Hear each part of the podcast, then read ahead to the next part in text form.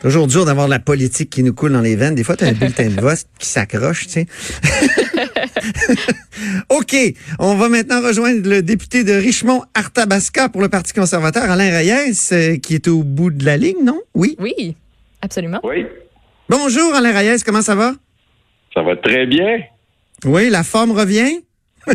Euh, ouais, une petite grippe, une petite grippe, euh, une grippe d'homme, comme on dit, mais on va passer Bon. au travers. À part ça, le reste, ça va bien. Je dis la forme parce que les, les auditeurs doivent savoir que vous êtes un Ironman à plusieurs occasions. Puis là, vous avez, mais vous aviez cessé. La, la dernière fois que je vous ai rencontré, Alain Reyes, vous, vous étiez pas aussi en forme que ça, là. On était Ouais, au Tim Horton, recommencé- puis tout le monde vous voyait chef, là. Ah, je me rappelle de cette, euh, cette journée qu'on a passée ensemble. On devait courir, mais il faisait pas assez beau, hein? Ah, il, il- il mouillait, c'était effrayant. On avait remis notre, notre entrevue euh, euh, jogging euh, pour faire ça dans un Tim Horton, puis ça avait été épique. Ouais. Non, moi, j'avais beaucoup aimé.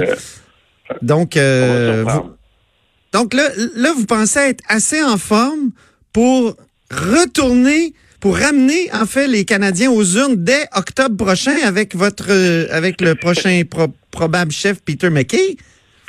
Ben, premièrement, on va nommer notre chef le 27 juin et euh, bon, comme l'a dit Peter McKay dans son cas, s'il est élu, euh, si les membres lui font confiance le 27 juin, il souhaite nous ramener aux urnes le plus rapidement possible, donc dès l'automne si possible, pour qu'on puisse se donner un gouvernement conservateur.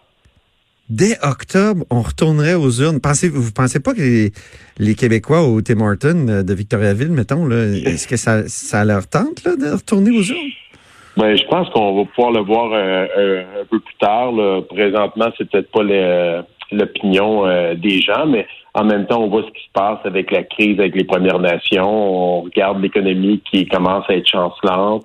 Euh, les gens se posent la question pendant combien de temps les déficits. On va voir le budget qui s'en vient. Là. On sait déjà que les déficits vont être encore plus élevés que ce qui était prévu. Donc, euh, plusieurs éléments qui nous laissent croire que les gens risquent de tenir beaucoup plus rapidement qu'on pense. Mais cela étant dit, on peut bien vouloir, mais on peut pas le faire tout seul. Il faut convaincre le Bloc et le NPD d'embarquer avec Mm. nous. Donc ça, c'est une autre paire de manches aussi. Mais en même temps, je pense que c'est de bonne guerre euh, d'envoyer le message au gouvernement que s'il ne tient pas compte des oppositions, s'il ne s'assure pas de mettre en place des politiques qui répondent à une grande majorité des Canadiens, pas juste à ceux qui votent libéral, ben euh, il y a un couteau qui leur pend au-dessus de la tête et qui est une élection potentielle si on réussit naturellement à convaincre les autres partis. Mais une élection, c'est pas très bon pour l'économie, en général. Moi, je me souviens de mon oncle commerçant de fourrure ici à Québec qui disait toujours Ah, quand il y a des élections, il y a des gens qui reportent des dépenses, qui font attention. euh, Est-ce que ça pourrait nuire encore plus à l'économie déjà qu'on a les blocus puis euh, le coronavirus? Ben, en ce moment, je peux dire qu'il n'y a rien qui fait en sorte qu'on aide notre économie à rouler. On taxe plus nos entreprises, on augmente la dette, euh, on n'est pas capable de gérer quelque crise que ce soit avec le gouvernement libéral. Là, je pense que c'est deux nouvelles crises. On pourrait en rajouter une troisième avec euh, l'avion en Iran, là, euh, qui a Oui. explosé avec des Canadiens à l'intérieur où on n'a encore aucune information. On n'en parle pas beaucoup médiatiquement, mais le gouvernement a fait supposément des menaces à l'Iran pour avoir accès aux boîtes noires. On les a pas. On regarde ce qui se passe au coronavi- avec le coronavirus, où pas mal tous les pays sont en mesure euh, d'alerte et on est toujours à la remorque quand on se compare aux autres pays par rapport aux actions qu'on pose. Puis on n'a qu'à penser au blocus un peu partout au pays où là on est rendu, on, doit, on approche la quatrième semaine qui va commencer bientôt et on voit pas Mais- le bout euh, de Ouais. cette histoire-là. J'accroche juste sur le coronavirus parce que tout à l'heure, euh, ma co-animatrice Maude Boutette disait qu'elle était un peu tannée de la panique autour euh, de, de ce virus-là. Est-ce que vous, est-ce que, ben, je, vais- je vais laisser Maude poser la question. Qu'est-ce que, Uh-huh. pose la question à, à Alain Reyes. Tu Donc, disais tantôt, je suis tanné. tanné, on exagère. Est-ce qu'on Hein? exagère, M. Reyes? Et est-ce que Justin Trudeau et son gouvernement font une bonne job là-dessus? Ben, moi, je, je retourner la question. Là, vous allez me dire, là, je réponds pas à la question, mais depuis le- les premières journées, on pose des, des questions au gouvernement sur des questions très simples. Où sont les Canadiens qui étaient dans tel ou tel avion où il y a des, des cas qui ont été détectés? Et en aucun cas, on a réussi à avoir des réponses claires par rapport à ça. Euh, lorsque c'était temps de rapatrier des Canadiens, euh, drôlement, tous les grands pays du monde l'avaient fait. Nous, on était à la remorque. Pas nécessairement juste à cause de la gestion, parce que de cette situation-là, de cette crise-là, mais aussi le fait que nos relations avec les autres pays se détériorent à chaque année sur le gouvernement libéral, qui fait que c'est plus compliqué pour nous de faire des affaires avec la Chine lorsqu'on a besoin euh, de travailler. C'est difficile pour nos diplomates de faire leur travail. Euh, on l'a vu dans toutes les gestions de crise depuis les cinq dernières années tout est plus long, ce gouvernement libéral de Justin Trudeau. On dirait qu'il n'est pas capable de prendre une décision. On dirait qu'ils ont peur de leur ombre. On le voit dans la question des blocus, la même chose. Euh, donc, c'est dans ce sens-là qu'on dit qu'on souhaiterait avoir des réponses. Et la population, ce qu'elle souhaite, c'est justement qu'on puisse répondre à leurs inquiétudes, à leurs préoccupations, pour éviter cette escalade d'inquiétudes, comme vous le dites, qui fait en sorte que maintenant, on, on en vient tanné, puis on dit, bon, c'est qu'une autre grippe, puis est-ce qu'on est en train de faire une grosse histoire? Mais quand on a l'Organisation mondiale de la santé qui envoie euh, un avis de risque de pandémie, ben il y a un risque qui est là. Puis si on fait rien, puis ce risque-là se concrétise, ben là, je pense que ça risque d'être une catastrophe. Là. Donc, oui. Ben, oui, vas-y, Écoute, j'en profite pour vous amener sur, sur un, autre terrain en même temps parce que, tu sais, je dis que je suis un peu tannée de toute cette espèce de panique-là. Mhm. Tu sais, je trouve qu'il faut, faut être prêt, ça, c'est sûr et certain. Mais euh, je suis tannée aussi des... Euh, puis on dirait que je le vois venir de loin si on va en élection en automne prochain. Je trouve ça plate, moi, quand on fait des campagnes sur le fait que le gouvernement précédent, là, il était tellement pas bon, puis qu'on nous expose tout ce qui était pas bon, puis j'ai tellement l'impression mhm. que ça va s'en aller vers là, puis dans un sens, ça contribue à notre cynisme côté politique. Je pense que c'est rien de bon qu'on s'en aille en, élection en automne prochain. Ben, si on va en élection à l'automne prochain, c'est parce que tous les partis d'opposition vont être sur la même longueur d'onde et on va considérer que ce gouvernement-là a plus la légitimité de gouverner. Donc, c'est pas juste les conservateurs, c'est aussi le Bloc, c'est aussi le NPD. On n'a pas le choix d'avoir une coalition par rapport à ça. Puis ça, c'est dû en grande partie euh, du fait que ce gouvernement-là, qui se dit gouvernement minoritaire, qui dit qu'il a compris le message de la population, qui dit qu'il veut travailler en collaboration, ben la première occasion qu'ils ont, à la place de nous inclure dans les discussions, ben exclut un parti au détriment des autres pour des joutes politiques. Donc, on l'a vu avec le Bloc québécois. Ils sont alliés avec le Parti libéral pour euh, pouvoir se protéger. Et nous, à la première occasion, dans le cas des blocus, Justin Trudeau a voulu faire son vertueux en nous expliquant des discussions parce qu'on représentait un courant de pensée de la population qui jugeait que ce gouvernement-là ne mettait pas ses culottes dans ce dossier-là. Mhm. Donc, mettre ses culottes, ça aurait été quoi, M. Reyes? Ça aurait été quoi, M. Reyes, mettre ses culottes? Parce que eh, ben, je trouve que c'est peut-être un peu facile de dire ça aurait pris plus de leadership, mais, mais comment rentrer dans le tas? Non, non, mais attendez, il faut faire l'historique. Là, quand on fait cette analyse-là, on dit rentrer dans le temps, on prend la lecture en date d'aujourd'hui. Mais au jour 4 de cette crise-là, on demandait à Justin Trudeau de revenir au pays parce qu'on voyait venir le coup, le coup avec ce qu'on avait vécu avec la grève du CN à l'automne passé, au mois de novembre dernier. Justin Trudeau, à la dixième journée, a envoyé son premier ministre. Donc, pendant qu'il était à l'international à gérer son siège de l'ONU, il y avait, il y a trois, les gens ne savent pas, mais ce gouvernement-là a trois ministres responsables des affaires euh, autochtones des Premières Nations. Pas un, trois ministres qui sont responsables de ces dossiers-là. Mais c'était les Wet'suwet'en, c'était les Wet'suwet'en qui voulaient pas le rencontrer. Tout à fait, non, mais. qu'il n'y avait pas le temps. Non, mais avant même qu'on arrive à cette discussion-là, de la douzième journée, quand a dit ça, il s'est passé un temps. Le premier ministre, on sentait qui ne se préoccupait pas, qui ne voyait pas venir la crise. Il n'y avait aucune action qui était prise. À la douzième journée, il a convoqué son comité d'urgence.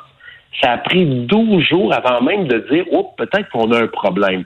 Et là, l'escalade a commencé. Et là, les gens ont pris conscience, tranquillement, les journalistes, en grattant, en faisant leurs enquêtes, en allant valider. On s'est rendu compte que c'était pas la majorité, c'était pas les Premières Nations et lui qui était contre le projet. C'était cinq personnes sur 13, qu'on appelle les chefs héréditaires, pendant le temps que les 20 Premières Nations concernées étaient tous d'accord avec le projet, que 85% de la population était d'accord avec le projet. On en arrive à un stade où on se dit, est-ce que c'est une minorité qui doit gouverner? Puis je vais même plus loin. Moi, un de mes amis m'a lâché. Il dit, Alain, ça sert à quoi d'avoir un premier ministre et 338 députés si cinq chefs héréditaires sont en train de dicter les règles au pays? Mais la question, la question reste ouverte, M. Reyes. Qu'est-ce que qu'est-ce qu'on fait? Parce que c'est un peu particulier là, les rapports euh, du Canada avec les autochtones. Qu'est-ce qu'on qu'on aurait pu faire? ben premièrement, on prend ses responsabilités puis on les pèle pas dans la cour des provinces puis des corps policiers. Donc la, la GRC? Ben, la GRC, clairement. Puis on n'essaie pas de dire ben c'est le problème comme le premier se fait en disant ben c'est le problème des, des provinces. C'est un dossier qui est de qui qui est de 100 pour 100 compétence fédérale. Mmh. Euh, c'est un dossier qui touche les ressources naturelles, qui touche les Premières Nations. On envoie un message clair. On arrête de laisser sous-entendre. Puis là, on le voit là. Ils ont supposément une entente. Personne ne sait c'est quoi cette entente-là. Pendant ce temps-là, les blocus continuent. On aurait, ils ont répondu à presque tous toutes leurs conditions. Ils sont pas capables d'arrêter ça. Puis moi, je vous le dis, là, les gens s'en rendent pas compte, mais moi, c'était à tous les jours que j'ai des appels dans mon bureau, pas juste des agriculteurs pour le propane, pour la nourriture pour les animaux, que ce soit les entreprises. J'ai un, fabricant d'acier qui dit, je suis plus capable de livrer mon acier, mes entrepôts sont vides, tout est sur les, euh, les wagons. Puis là, ben, c'est le début de la chaîne de la construction. Donc, lui, s'il peut pas aller livrer ses poudres d'acier, on peut pas construire et tous les autres corps d'emploi par la suite sont mis sur le stand-by. Donc, des mhm. cas comme ça, on en a plein d'histoires d'un boulanger qui n'a pas de farine, euh, qui est en, à risque de, de, plus avoir sa, ressource première. Euh, et on en a plein d'histoires comme ça. Dites-moi, quel parti pourrait faire tomber le gouvernement libéral avec vous? Ben, Parce que là, ça en prend juste un. Là. Vous, vous, avez, vous êtes une forte opposition. Non, mais ça prend plus que ça. Même juste avec un parti, on n'est pas capable. Il faut que le NPD, le Bloc, décident de s'allier pour mhm. qu'on fasse tomber ensemble le gouvernement. Au même titre que quand on a travaillé ensemble dans plusieurs projets, on a réussi toutes nos journées d'opposition depuis le début de ce mandat-là ont été gagnées par des partis d'opposition qui ont travaillé ensemble. Donc les gens ont l'impression que euh, c'est Maud, c'est bien ça, euh, oui, oui c'est Maud. avec vous? Euh, vous disiez bon, on a l'impression que tout le monde critique, mais en ce moment, c'est parce que les gens en parlent pas, mais toutes les journées d'opposition ont été gagnées par l'ensemble des partis d'opposition qui ont voté ensemble sur des éléments euh, qu'on jugeait importants. Donc, on a réussi à s'entendre avec le Bloc, avec le NPD, même avec le Parti vert, puis avec les indépendants, certains projets qui étaient même déposés par le Parti conservateur. Donc, il n'y a pas juste du négatif à travers ça, mais c'est sûr que c'est ce qu'on le voit le plus souvent dans, dans tous les médias puis euh, dans les réseaux sociaux. En parlez-vous ouvertement avec M. Singh et M. Blanchette? Allez-vous prendre un café des fois pour jaser de cette possibilité-là, peut-être? Bon, on n'est pas rendu, je dirais, à genre de cette possibilité-là, mais on discute des autres des autres enjeux. Dans chacun des partis, ce qu'on appelle les whips, les leaders, qui discutent ensemble. Et même nous, on est dans la même l'antichambre qui est en arrière un peu de la Chambre des communes. Lorsqu'on sort des discussions, on est tous à la même place. Il n'y a pas de mur qui nous sépare. Donc, tous les partis d'opposition on cohabite ensemble, on discute ensemble. Euh, quand on sort de la joute partisane euh, dans la Chambre des communes, on se parle, je vous dirais que la grande, grande majorité des députés, même les députés libéraux dans certains cas, on a besoin de travailler avec eux pour nos projets de circonscription. Une dernière question en terminant. Vous êtes prêt à faire tomber le gouvernement, mais en novembre dernier, vous disiez, M. Reyes, il y a des choses sur lesquelles je pense qu'on va devoir conquérir le cœur des Québécois. Vous avez réglé ce problème-là entre le Parti conservateur et les Québécois?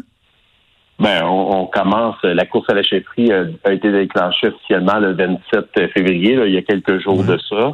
Euh, c'est les candidats qui sont dans la course qui ont à faire des propositions. C'est la première étape pour convaincre les membres euh, de, de, les élire comme chefs.